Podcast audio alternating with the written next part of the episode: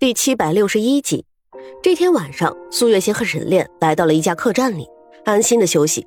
不过却在半夜的时候，沈炼却在梦中惊醒了过来。他居然梦到了郑秀。当然，这不是最重要的，最重要的是他梦到郑秀就站在他们的床边，看着他们，然后脸上带着常见的笑容，向他们告别，说自己要走了。沈炼在梦里问他要去哪里，郑秀却只是笑着不做回答。最后，郑秀慢慢的挥着手，在他们面前消失不见了踪影。这么一惊吓，沈炼就惊醒了过来。醒过来之后，他摸了摸自己的额头，竟然出了一脑袋的汗。要知道，他的功力深厚，无论寒冬酷暑，都是不太会出汗的人。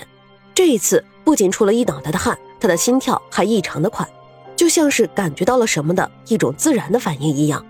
沈炼的动作太过大，闹出了一阵动静，再加上苏月心睡觉前，就这么被他的动静给吵醒了起来。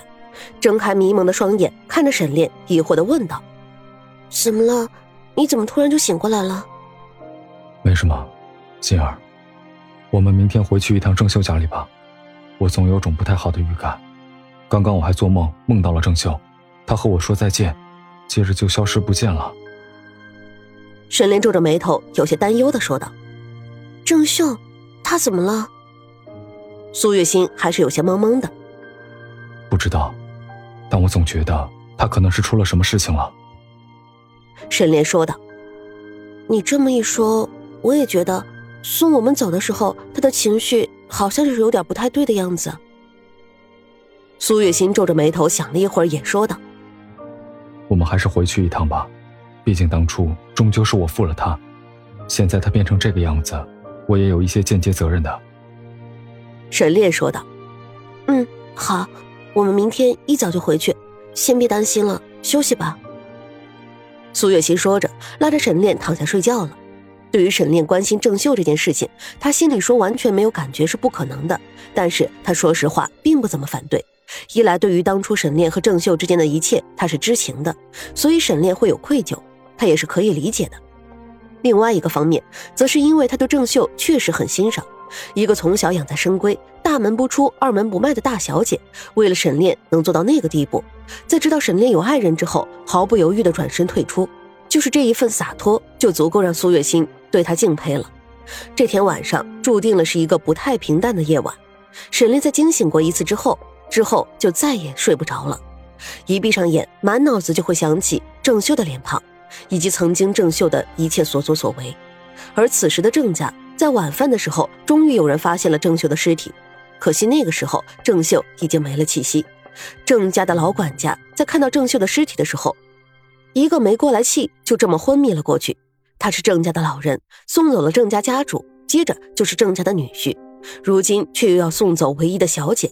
老管家可以说是看着郑秀长大的人，他一生无儿无女，早就已经把郑秀当成自己的亲生女儿来看待。如今白发人送黑发人。他当然承受不住了。第二天一早，沈炼两个人匆匆忙忙赶了回来，郑家则是又开始准备一次葬礼。这一次是给郑秀的。沈炼和苏月心回来的时候，就看到原本还十分壮丽的门楣，此刻都挂上了一层白布，家丁也都穿上了丧服，每个人的脸上都挂上了哀痛的表情。看到沈炼他们又出现在这里，家丁也是有些疑惑，不过还是迎接了出来。沈公子，苏姑娘。你们怎么又回来了？家丁询问道。郑家谁又出事了？沈炼皱了眉头，看着家丁，有些小心翼翼的询问道：“哎，别提了，是我们家夫人，不知道发生了什么事情，夫人一时想不开，昨晚自尽了。”家丁说着，一边把沈炼和苏月心请进了屋子里。毕竟是郑秀的朋友，再怎么样，他也是不敢怠慢了的。将人送到客厅之后，家丁就离开了，留下皱着眉头、一脸沉思的沈炼和苏月心。怎么会这样的？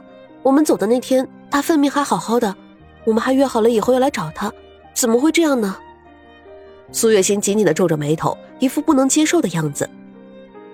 恐怕他早就对这个世界绝望了，所以才会如此决绝的做出这个决定的吧？我们的到来只不过是延缓了他的决定罢了。沈炼将苏月心抱进自己怀里，说道：“这个时候，沈炼终于想明白了一些事情。为什么郑秀那天见到他们的脸上，除了高兴之外，还有一丝的疲倦以及一点释怀？